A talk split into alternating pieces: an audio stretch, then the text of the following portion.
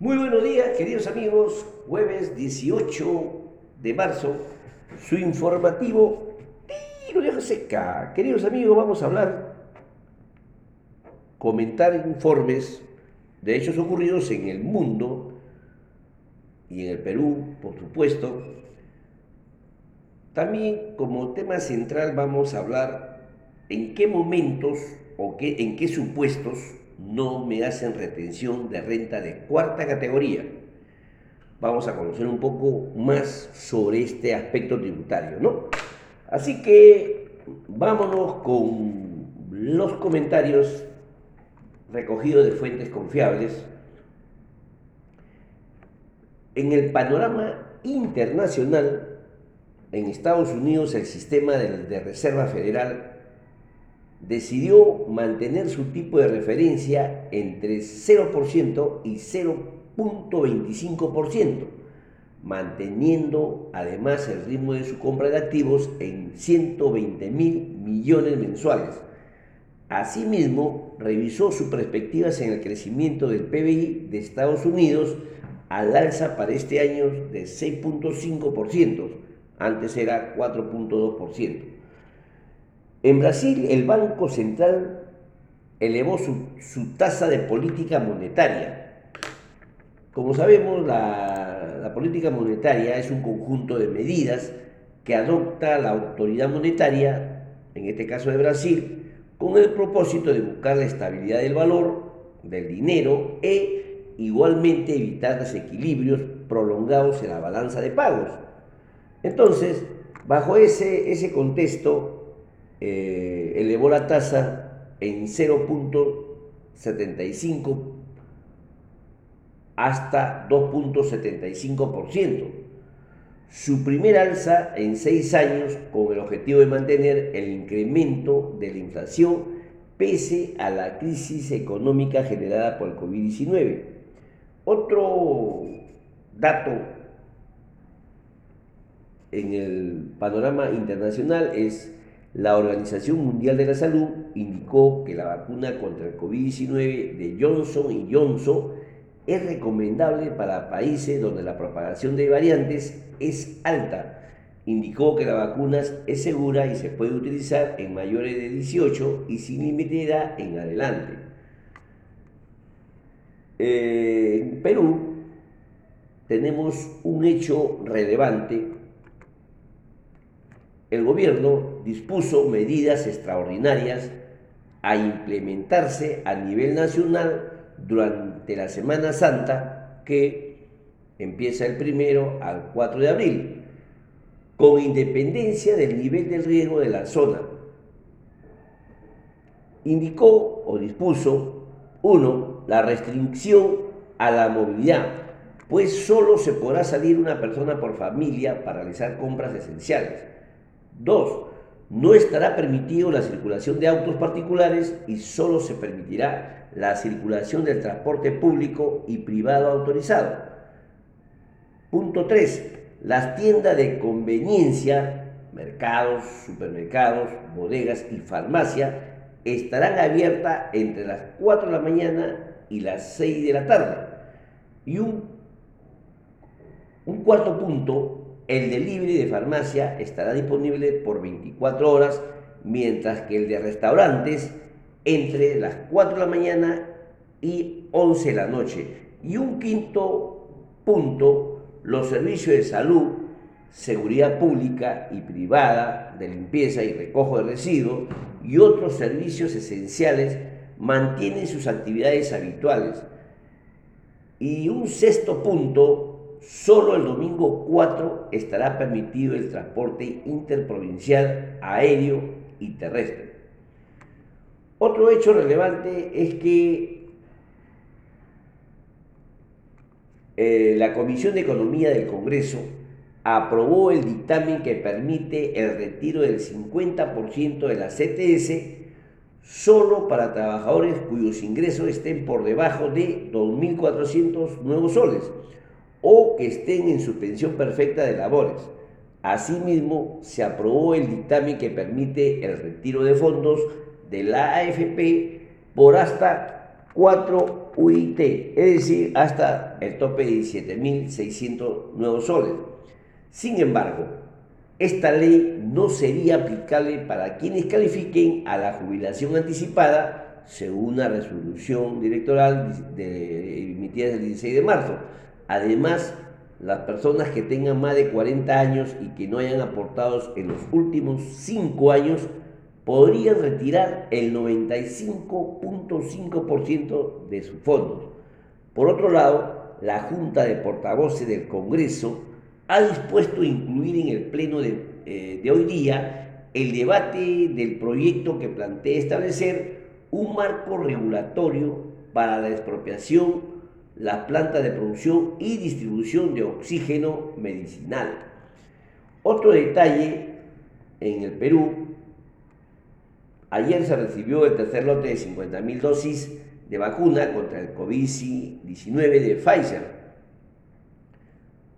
el presidente también indicó que a partir de abril se recibirán 200.000 dosis semanales. Habiendo ya cumplido el cuarto día del paro nacional indefinido de transportistas, las autoridades del gobierno y las representantes de dicho gremio no logran llegar a un acuerdo, sobre todo en lo relacionado con el precio de los combustibles, se puede presenciar los bloqueos han empezado a ocasionar problemas de abastecimientos en mercado de mayoristas y de suministro de gas y GLP en regiones, además de generar problemas en el flujo de exportaciones. Otro hecho es que el Instituto Nacional de Salud y la Universidad Peruana Cayetano Heredia, en conjunto con otras universidades nacionales, se encuentran desarrollando un estudio para detectar la existencia de variantes del COVID-19 de origen nacional. Por último, el Ministerio de Vivienda inició el análisis de aguas residuales en Lima para, para analizar perdón, la presencia del COVID-19. Esto permitiría detectar la presencia del virus con una anticipación de hasta dos semanas y diseñar un sistema de alerta temprana. Bien, queridos amigos, esos son los hechos más relevantes ocurridos en el Perú y un dato de MINSA, de cifras al 16 de marzo, eh, los, nuevos casos van en ascendencia. Existe al día 16 de marzo el nuevo caso diario de 8.090 contagiados, lo que hace que en Perú al 16 de marzo alcanzó la suma de contagiados de 1.427.064 casos y fallecidos 49.330 y deceso diario de COVID 153 personas. Así que mis queridos amigos, mucho ojo con esos indicadores, los casos diarios siguen en, en ascendencia. Dicho esto, pasamos a nuestro tema ya del orden tributario en esta oportunidad vamos a hacer un comentario, más que comentario, a ampliar lo que en alguna oportunidad les señalé sobre la emisión de los recibos por honorarios. En esta vez vamos a ver cómo se aplica las retenciones en, los respectivos comprobantes recibos por honorario. Ya haciendo un poquito de memoria es que los recibos por honorario son utilizados o emitidos por personas naturales que ejercen la profesión, arte, ciencia u oficio y obviamente eh, ellos están considerados en ese régimen de cuarta categoría. Para efecto de eso vamos a, a, detallar en qué momentos no, me hacen la retención, o sea, no me hacen el 8% del, del, del servicio pactado cuando no se aplica la retención para los, para los recibos por honorario. Y para esto vamos a ver los supuestos, entendiendo siempre el tipo de preguntas que a veces nosotros nos hacemos, ¿no? Y nos encontramos pues que no existe retención a los recibos por honorarios eh, cuando los recibos emitidos no superen los 1.500 soles. En ese, en ese primer lugar al no superar los 1.500 no se debe efectuar la retención del 8%. Ese supuesto está tipificado en el numeral 2.2 del artículo 2 de la resolución Superintendencia número 013 raya 2007, donde en su contexto dice no deberá efectuarse retención del impuesto a la renta cuando los recibos por honorarios que paguen o acrediten sean un importe que no exceda el monto de 1.500 nuevos soles. Otro supuesto en el cual no me pueden hacer la retención por recibo por honorario es que cuando nosotros solicitamos la suspensión de renta de cuarta categoría, ¿qué les quiero decir con eso? A través del portal de SUNAC, de, perdón, de SUNAC nosotros suspendemos nuestra retención porque proyectamos que en el año no vamos a superar la cifra de 37.625. Bajo ese, ese orden es que la SUNAM me otorga un certificado que eh, no estaría afecto a la renta de cuarta categoría. Entonces, en ese supuesto, eh, vamos a entender que eh, los, ¿cómo se llama? está tipificado, mejor dicho, esta norma está tipificada en el artículo 1 de la resolución superintendencia 225 raya 2020. Eh, los proyectos que de ingreso de cuarta categoría para, para este año, me rectifico, es 38.500, porque eso va en función a la, a la UIT y en el año 2021 eh, se ajusta y llega, o sea, si no superamos 38.500, podemos pedir la suspensión de renta de cuarta categoría y, aplicar lo que, lo, que les acabo de comentar, ¿no? Y un tercer supuesto para que no me haga la retención de renta de cuarta categoría es que cuando la empresa que recibe el recibo por honorario pertenece al régimen especial de renta o al nuevo RUS. En ese tercer supuesto es que no me hacen retención de renta de cuarta categoría. O sea, y eso está tipificado en el inciso B del artículo 71 del texto único ordenado de la ley del impuesto a la renta, donde a la letra dice son agentes de retención, en, como digo el inciso B, las personas, empresas, entidades obligadas a llevar de acuerdo al primer y segundo párrafo del artículo 65 de la presente ley, cuando paguen o acrediten honorarios u otras remuneraciones que constituyan rentas de cuarta categoría. Finalmente, recordemos que las retenciones de los recibos por honorario se rige al principio de lo percibido. ¿Qué les quiero decir? Cuando se efectúa el pago, ahí se aplica, la, digamos, el gasto o el, devengo, del, en este caso del, del agente retenedor, lo puede registrar como gasto, cuando se aplica el principio de percibido. Y en cuanto a los recibos por honorarios en dólares, todos sabemos que debemos hacer al tipo de cambio venta del día que se emitió el comprobante de pago, ¿no? A manera de conclusión les puedo decir que hay los tres supuestos uno, cuando no superan los 1.500 soles. Dos, cuando pedimos la suspensión de renta de cuarta categoría a través del portal de SUNAT, de SUNAT cuando, no hemos, cuando no superemos los 38.500 soles en el año. Y un tercer supuesto es que cuando la, em, la empresa que recibe el mencionado comprobante pertenece al régimen especial o al régimen único simplificado. ¿no?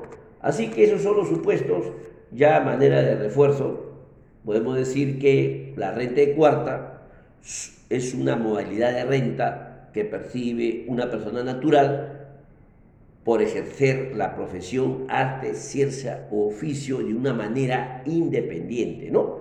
Así que, mis queridos amigos, ese es todo por hoy en relación al, al temario de los recibos honorarios. Y como punto final, no nos olvidemos que ya tenemos el cronograma de la declaración anual de renta del 2020 para personas naturales y personas jurídicas. También pueden utilizar los aplicativos SUNAC para hacerlo de una manera más abreviada. Y esa es la, nueva, la, nueva, la, nueva, la novedad que tenemos ahora. ¿no? Ahora podemos hacerlo en, el mismo aplicativo. ¿no? Y empiezan a partir del, del dígito 0, terminal 0, fecha de vencimiento 25 de marzo y concluye en el terminal 9 el 9 de abril de 2021. Así que mis queridos amigos, estamos informados a cumplir con las obligaciones para no ser sorprendidos, ¿no? Y bien, mis queridos amigos, ese es todo por hoy. Vamos a compartir nuestra acostumbrada frase del día. Esta oportunidad viene de Marqués de Baubenargues, un nombre bien, bien complejo, donde dijo, para lograr grandes cosas debemos vivir como si nunca fuéramos a morir. Bien, queridos amigos, y en el plano deportivo, todos ya sabemos que Alianza vuelve a primera, pero obviamente ya es un tema que, que ha salido a la luz todo el desorden que maneja la Federación Peruana de Fútbol, porque si la licencia fue dada fue otorgado para hacer cumplir las normas y el reglamento en el fútbol, no puede quebrarse en el camino. Y ahora se le viene la noche a la Federación Peruana de Fútbol porque al, dar este paso, la mayoría del club, en este caso los perjudicados, Carlos Stein y, y, Atlético Grado, van a reclamar y quizás ya significa indemnización, es decir, billete. Y ahí está la marmaja. Así que Carlos Stein quizás no esté en primera, pero van a recibir una fuerte marmaja por alguna indemnización por, por, el truncamiento de no pertenecer más en primera, de acuerdo a la resolución, al laudo arbitral del TAS, donde solamente comenta de que los puntos ceden a Alianza Lima, pero no dice si va a primera o va a jugar este campeonato. Así que eso está en manos de la federación, ya nos han entendido del fútbol, a lo mejor hagan un comentario más amplio, pero lo, lo más triste es que nuevamente se mancha la pelota. El fútbol sigue deteriorándose por los malos funcionarios, gestores, directores. Y además, conscientemente Alianza Lima no hizo una buena campaña para estar en primera, ¿no? Pero eso ya son temas de organización y nosotros nos limitamos simplemente a hacer una apreciación en forma general. ¿Que debemos corregir? Sí. ¿Que debemos sancionar? Sí. Pero todo en su debido momento y a, y a todos por la misma varas se deben medir. Muchas gracias, mis queridos amigos. Ese es todo por hoy. Hasta el día de mañana, Dios mediante, con un nuevo tema. Gracias.